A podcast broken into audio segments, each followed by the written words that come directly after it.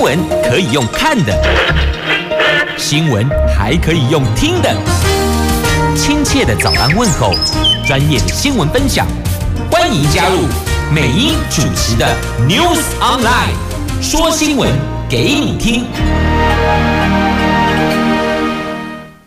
亲爱的朋友，泰港后打开后，大家好，欢迎您再度锁定收听 News Online，我是美英，我是谢美英。在进入今天四大报的头版头条新闻之前，我们先来关注今天已经对落后的天气概况。来来来，在今天白天北北桃的温度介于二十五度到二十八度，竹竹苗二十四度到三十二度，落差在于双北市诶落后，那桃园今嘛已经得落后啊，飘毛毛雨了。而新竹县市苗栗则是阳光露脸的好天气，那提醒出门上班上课的朋友，备妥雨具再出门，同时提早出门，因为落雨都会太掐了。那另外呢，正在道路上行驶的朋友们也要留意哦，这天雨路滑，小心驾驶，保持。安全距离才是王道啊！好，那么接着四大报头版头分别是：联合报头版头，这北韩飞弹飞越日本的上空啊，就日本赶紧发警报，而且最远距离中程飞弹指向美国。现在美国、日本、韩国谴责啊！《中时报》头版头条，这是美国一台湾政策法对台湾提供六十五亿美元军事援助，将审慎应对。那么，我们的国防部长说呢，这不改变建军备战的方向。《中时报》头版头条，这柯文哲承认挖角沈慧红被拒绝，他说。去年初见面，要他到台北市府，那到底这怎么回事呢？有人说沈慧红求官，有人说柯文哲挖角。好，《经济日报》头版头条，红海超猛的营收啊，暴增八成哎，就这人拢在斗退路哎吼，红海不仅没有倒退噜，也用增加，而且还是暴增八成。好，我们。再看造天气人也要看看这个喜欢按桌上按钮的人，这个人叫做基因小胖，一金驾驶哦，我们在班上共有十天内五次哎，谁受得了啊？这一触比隔壁的笨哦，是金驾驶有冷汗直流啊！这北韩试射弹道飞弹，过去十天就有五次了。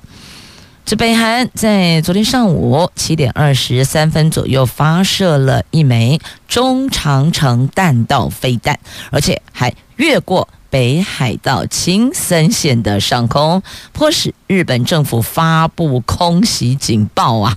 那飞弹在七点四十四分落入日本列岛以东大概三千两百公里日本专属的经济海域之外，推定最高飞行高度大概是九百七十公里，飞行距离大概四千六百公里。这是北韩试射中程飞弹到现在最远的距离。而值得注意的是呢，平日。距离美军关岛基地只有三千五百公里，因此这次的试射针对性十足。战略专家认为，平壤形同跟华府在喊话。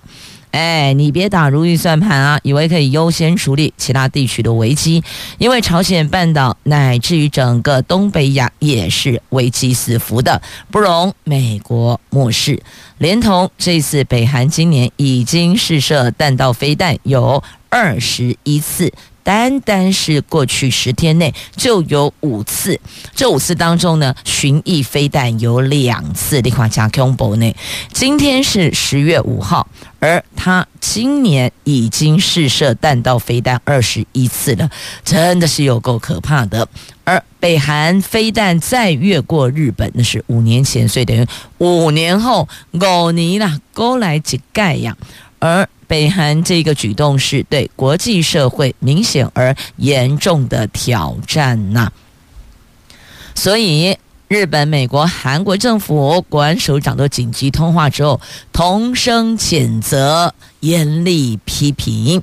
而日本首相岸田文雄说：“这个叫做暴行。”而且和美国总统拜登通话，他们强调，这对日本来讲，安全是严重而且紧迫的威胁，已经透过北京大使馆提出严正抗议。所以你看吧，这说来说去，最后还是得把北京拉进来呢，因为北韩没有在理你的哦。所以美国来呀、啊，他这一次哦，这个射程四千六百公里的中程弹道飞弹，就是有一些冲着美国来的，因为你在这个。你在关岛的基地距离要就拉距离是三千五百公里嘛？那我这个飞弹可以有四千六百公里，所以绝对可以打关岛。其实有一些些弦外之音啦。好，那也因为昨天早上的这一枚中程弹道飞弹飞越日本上空，因此造成了东北新干线一度停驶，赶紧叫大家疏散呐、那学者也说，这个北韩。这个举动是升高对立呀。好，就是在联合报今天头版头条的新闻。来，接着我们前进《中国时报》来看一下这美国的台湾政策法。我们会不会因为美国通过的台湾政策法，我们在建军备战方向就有做调整了呢？这美国参议院的外交委员会九月十五号通过了台湾政策法，规划二零二三年到二零二七年是会为台湾提供六十五亿美元的军援。那国防部长邱国正昨天强调，美国的帮助。我们乐见其成，但不会因为他们给了军事援助，我们就调整建军整备的方向，不会，备战方向不变，一定不会有变化的，审慎应对呀。那军方内部就有人忧心哦，这个提案如果完成立法，等于就是由美方指导我国建军，还有作战规划，等于就是我们的国防失去了建军的主导性。对此，邱国正他说不会不会，他保证绝对不会，不会因为美国军援就改变我们建军备战的方向。那共军基建在台湾海峡的数量跟范围出现了大幅变化。台湾海峡局势已经进入了另外一种的新常态，国军一定有应处的方式。环境因素虽然掌握在中国手里，但是我们也是会变通，也是会调整的。现在已经在做了，那么也希望和美国方面可以建立资讯分享的管道，能够加强双方的资讯交流互动，强化台海安全的局势呢。在今天联合报头版头条的新闻，这人北韩的金小胖啊，就又按按钮了，又发射飞弹了。那么美国和南韩也回敬了，在今天清晨。从朝鲜半岛东海岸发射四枚陆军战术飞弹系统地对地的飞弹哦，所以也回敬他了。那这是这金小胖的鲁莽的举动。那要关注的还有另外一个人，可能也会被逼得很鲁莽。这个人是谁呢？这个人啊、哦，就是。俄罗斯的普亭，俄国总统普亭。那现在乌克兰总统下令，他们不跟普亭谈，他们说等现任的改变态度，亦或者呢，我就等你卸任，我们跟下一任谈。这言下之意就是长久战要开打了。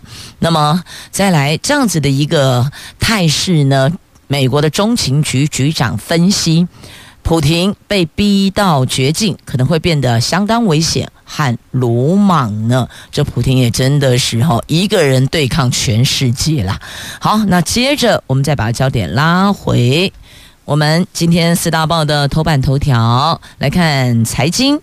经济日报头版头的新闻，这苹果 iPhone 十四系列新机热销，主力代工厂红海业绩大发威呀。昨天他们公布了九月份合并营收有八千两百二十三亿元，创下了单月的新高，月增率达到了百分之八十三点一，年增率百分之四十点三，这全部都比公司原来预期的还要好。第三季的合并营收有一点七四兆元，也是同期的新高啊。那昨天他们公告了九月份的营收暴冲，是苹果概念股后续发布九月业绩开启好兆头，所以法人看好红海家这红海家军呐哦，红家军应该讲红家军啊，红家军有望成为台湾股市。跌升反弹的多头总司令，那红海强调，这一季第四季营运审慎乐观，维持二零二二年全年业绩渴望比去年成长的看法。昨天股价上涨一点五元，收盘一百零二点五元，成交量有一万七千两百张呢。所以有人就来问：“哎呀，你有没有买红海股票啊？哦，最好是都能那么厉害的，什么都能够。这个预先看到哪一只股票会往上冲哦。不过呢，这很多购买。”金融商品的朋友哦，大概也都是闻风下单呐，但还是要提醒您，自己也得做做功课，了解一下它的历史走向跟未来发展的潜力在哪里。有时候不要只听单一个老师，单一老师不一定真的能带您上天堂。自己要做功课哦，自己要去了解。好，那么接着再来看一下啊，美国股市早盘涨七百点，有人就说破坏性的紧缩浪潮是不是有机会可以结束了呢？这随着澳洲央行的升息幅度只是外界预期的一半，投资人押注各国央行将被迫。放慢货币紧缩的步伐。那全球股市在昨天延续了之前的涨势，像美国股市早盘就开高走高，道琼早盘一度涨七百点，收复三万点大关。那么欧亚股。欧洲、亚洲也都同步上扬，那投资人所以也会欢欣鼓舞，主要就是因为部分的股市逆风已经缓和，那公债殖利率和美元触及多年高点之后，最近走势有比较转为疲软，油价虽然还在高档，但是价格仍然没有回到先前的高点哦，虽然还是往上，但是并没有到先前高点。同时啊，美国最新公布的八月份的职缺数减少了一百一十万，减少数量是这两年半来最多的。那前一天公布的制造业指数同样指向美国经济陷入疲软，缓解市场对联准会过度紧缩货币政策的担忧。所以有人说，这是不是紧缩性的浪潮可能有机会可以结束了呢？来，接着就是报头版头条的新闻呢，这到底怎么回事呢？这 A 说 B 他去求官，那 B 说没有，是 C 来挖角的，所以这 A、B、C 到底怎么回事呢？来，这个 A 是吴子嘉。B 沈慧虹，C 柯文哲，好，来看这 A B C 三角习题了啊！不过此三角非彼三角啊，别别误套用了。来，民进党新竹市长参选人沈慧虹，他因为美丽岛电子报董事长吴子嘉污指他向台北市长柯文哲求官，他昨天愤而提告，而且发文澄清。他是被柯文哲挖角，不是去求官的。他从来没有点头答应过。那连日来并没有具体说明原委的柯文哲，昨天他承认，去年初和沈慧虹见面的时候，当时还有副市长黄珊珊。那个时候，他曾经提到，如果新竹市长林志坚，比如说他离开了，那建议沈慧红，哎，我们这里有缺，你可以来呀。所以是有提过这一句话，那也等于就是沈慧红从来没有主动去找柯文哲要这个求官哦，就是要找个位子哦。没有没有，是柯文哲刷取攻击股啊，等于就是柯文哲挖角，不是他去求官了哦。那吴子嘉说沈慧红向柯文哲求官这件事情啊，是越演越烈，所以现在状况就是哦，被告了那。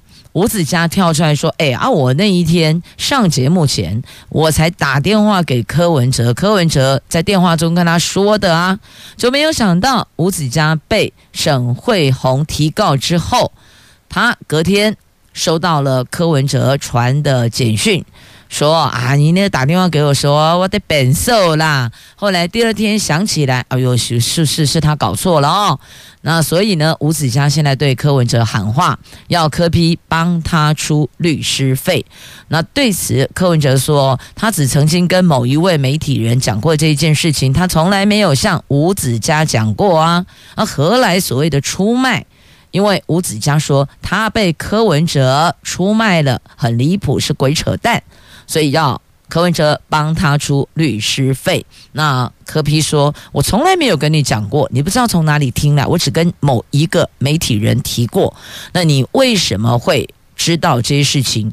那所以我没有跟你讲过啊，何来出卖说呢？不懂得为什么你的律师费要我帮你出啊？好，这是柯批。”所做的回应，所以这下子，这所有的媒体人呢，所有的名嘴呀，你在爆料之前呐、真的要很扎实的有所本，要不然这下子被提告了，就诚如败类。这个政论节目的名嘴啊，还有来看一下俄罗斯在今天《自由时报》头版下方的新闻。乌克兰的军队哦，频频传回捷报，在南部赫尔松州夺回了更多的领土，突破了俄罗斯军队防线，而且还扩大在东部的反攻。他们从乌东重镇利曼向卢甘斯克推进，俄罗斯军队对占领。乌克兰四周的任何一周都已经不再掌有完整的掌控权了。那么，现在俄罗斯军队对乌克兰战事接连挫败之后，那据说俄国西部军区司令。朱拉夫列夫一级上将已经被拔关了，因为呢，这一场仗打得不满意，不让普廷满意哦，所以这已经被拔关了。那现在看来，这个战事哦，俄罗斯不再占有上风了。美国说，冬季之前，乌克兰可以巩固三个关键阵地，所以。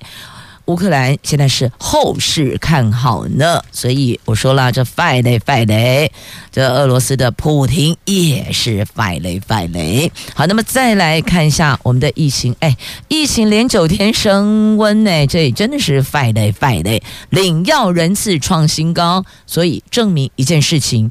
仍在高原期，不过呢，十三号的解封不变哦。这疫情连九天升温，昨天新增了四万九千五百零九例，是这一波疫情从九月十四号单日新增四万九千五百四十例以来的次高纪录。指挥中心不排除这个礼拜才会是疫情的高峰。昨天死亡个案新增三十一例，九月累计死亡个案。一千一百四十七人。卫福部长说，下个星期四十三号的边境开放时程不变，那也就是零加七的这个解封不变。虽然入境检疫改为零加七，但疫情还没结束啊！要特别提醒大家哦，疫情还没结束，不要误以为边境解封就是疫情结束了哦，没有这回事。另外呢，境外学生的零加七的新制配套到底拍板了没？教育部回答：哦，这个部分仍然和大学在沟通中呢。哦，这真的是十三号就要实施入境零加七新制了。而松绑境外学生，如果七天自主防疫期间他没有症状，而且两天内的快筛都是阴性。应该就可以到学校去上课了。可是呢，这个到底方案是否拍板，这还是得由指挥中心在十月六号，就是明天，由指挥中心对外宣布。那据了解，目前的状况是部分细节还在和大学讨论演绎当中，尚未 final，大概是这个意思啦。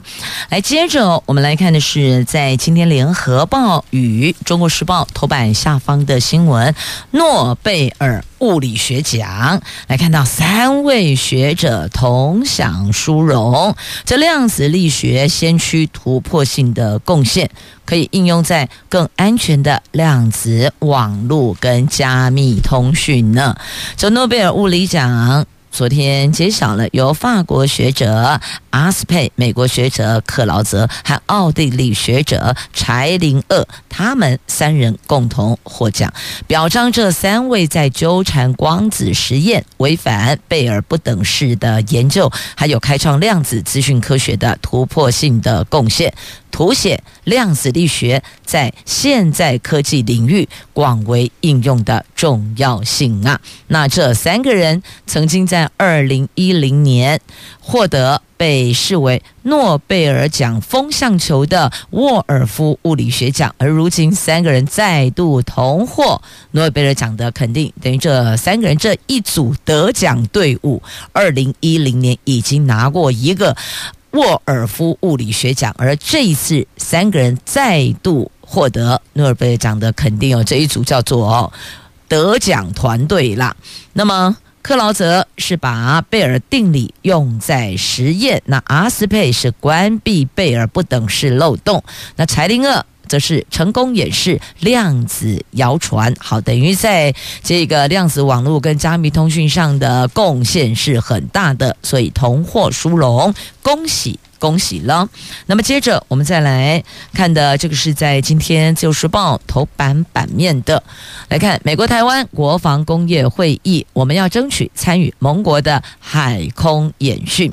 因为中国军事扩张导致了台湾海峡等区域的局势动荡，那国防部的副部长王信龙上将在美东时间三号，在美国台湾国防工业会议发表专题演说，他指出，因应当前的威胁，我国持续强化防护通讯关键基础设施，建立战争储备的能量，争取参与盟国海空演训，而且期盼和美国在内的盟国强化及时而且准确的预警情资共享。哦，这个很重要哦，预警情资能够早一秒通知国人，让我们能够及时应变，就是。可以争取更多的时间了。那美国说愿意全力协助建构我们所需要的战力，那就是如何在敌情威胁最严重的这几年，在最快时间、预算有效运用之下，获得我方要建构的战力。这个会是现在的当下的当务之急呢。好，这是在今天《自由时报》头版。版面的新闻，我们来看教育部明年的预算。这因为少子化危机，明年教育部编列预算是两千九百一十九亿，比今年度增加了一百七十二亿。那当中以学前教育增加一百一十八亿是最多的，主要是增列我国少子女化。对策计划、两岁到六岁幼儿教育跟照顾等等的经费哦，这因应少子女化，所以呢，想在学前教育这一环能够给父母亲更多的挹注，减轻负担啦。那还有高教半数经费维持公校的营运。那教育团体则说呢，预算根本就跟不上物价的成长啦。那全教总则是批教育部是无心提高幼教品质呀。好，这个在今天的《自由时报》A 十一生活新闻版面有报道。那么接着我们来连结，就看到了高教哦，来看一下，又有一所大专院校要停办了。这是昨天教育部开第五次的私立学校退场审议会，那没有新增专案辅导学校，但是，会中拍板了和春技术学院。明年五月十号停办，届时预计还有三十八名的学生将安置到其他学校。那和春技术学院的校长林玉义说，目前在校生还有七十二名，应届毕业加上研修生大概有三十四名，希望能够调整课程，让应届毕业生在五月十号之前就毕业。那剩余的三十八名的在校学生，则由教育部协助安置。那二十多名的教职人员优离优退。那此外，前次会议公告，大同技术学院等有六所专辅学校，同样依规定，每一所学校都由教育部不加派三席董事啊。那据了解，昨天新北市某一所私立技专校院也被提入讨论。那审议会说，这一所学校先前师资质量没有达标，但是他们已经增聘教师，将确认增聘教师是不是符合学术的专业。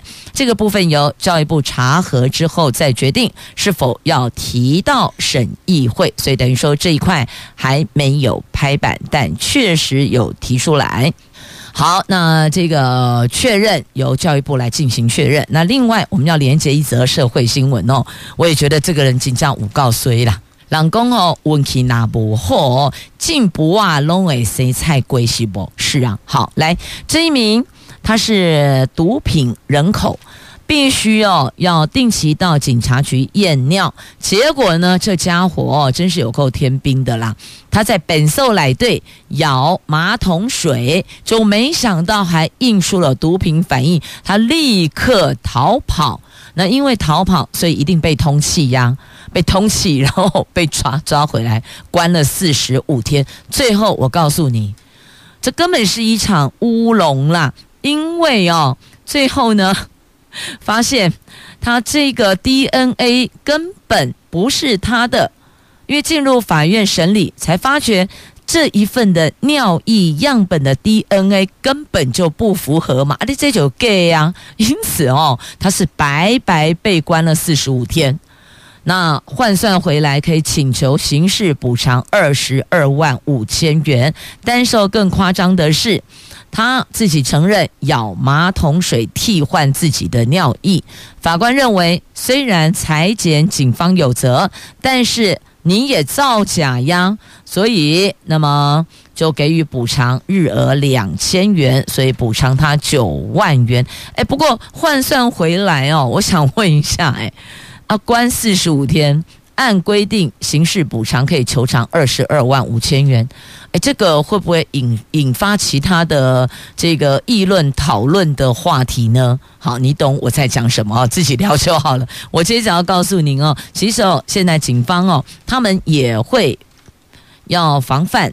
有人可能就是造假，尤其洗去本色来对哦，所以最厉害的他们会这么做，把马桶水染色。譬如说，好，你要进这一间洗手间去采集尿液，那么这一些的马桶水我们就混了，譬如什么红色、蓝色啊，不管管它什么颜色，就绝对跟尿液颜色不一样，让你想造假、想要咬马桶水，拢无法度啦。那。还有过去哦，还有什么什么夹带果汁的啦，哦，偷绑尿袋哦，我跟你讲，出逃就贼啦。但是呢，上有政策，下有对策啦。所以等于说呢，毒虫逃验尿，还得撇步警将五告贼，但通通都在警方的掌握之中。那这一次啊，怎么会老高？哇嘛唔怎样，只能够说这家伙真是异想天开呀。好，那么接着回到《自由时报》头版版面来看，台铁要推香味便当，香不是香香臭臭的香，是家乡味道。家乡味道的便当，简称香味便当，因为海线通车百年呐、这是为了庆祝台铁海线通车一百周年，所以和苗栗县府文化观光局联名推出了香味特色便当，以台铁便当的败骨跟院里在地特色料理旗鱼丸作为双主菜，搭配了通霄在地盛产的彩虹玉米、玉米笋，搅拌高丽菜、花生炒黄瓜、咸蛋、咸鸭蛋苦瓜、三杯杏鲍菇等配菜。米饭是黑米搭配白米烹煮，让主食的层次更加的丰富。哎，公家家，你不觉得才刚吃早餐，但现在也觉得饥肠辘辘了哦？可以想象一下那个画面吗？圆的便当有没有？过去烂贼灰掐修微修微本东乌宝黑的糖啊，各位当怕亏。以前我记得是方形。便不会很厚啦，就是那个便当盒哦，木片方形的，还记得吗？勾扎喜尊呢？我们吃那个铁路便当的时候，后来还有圆形的，对吧？好了，再讲一讲，像透露年龄了哦。来下一题，下一题，灰面狂鹰十月份要过境，那过境台湾超过三成会经过玉山的塔塔加，在海拔两千六百公尺的高山，可以近距离欣赏乘气流而上的鹰柱。老鹰的鹰，灰面狂鹰的鹰，这玉山塔塔加要展鹰姿了。那玉管处在国庆连假，还有十五号、十六号将办赏鹰活动，邀您一睹国庆鸟鹰姿啊！好，被看不来家看的乌啊了。另外想听吗？这是天后莎拉布莱曼台湾亚洲巡演第一站。年底要献上美声，这位拥有天籁般美好歌喉、超越三个高八度的美声跨界天后莎拉布莱曼，昨天宣布十二月来台湾开唱，会在台北、台中、高雄、屏东展开北中南盛大巡演。这个也是他首次把去年展开的全新的莎拉布莱曼圣诞派对演唱会带进亚洲，和歌迷相见欢。台湾是这一次亚洲巡演的第一站，他。将用美声带给台湾歌迷不一样的佳节气氛呢。与其等到年底，不如现在拦就来哄嗓。然后同时要跟你说声感谢收听。哎，我也要配合有气质一点哦。亲爱的朋友，感谢您今天的收听，我是美英，我是谢美英，明天空中再会了，拜拜。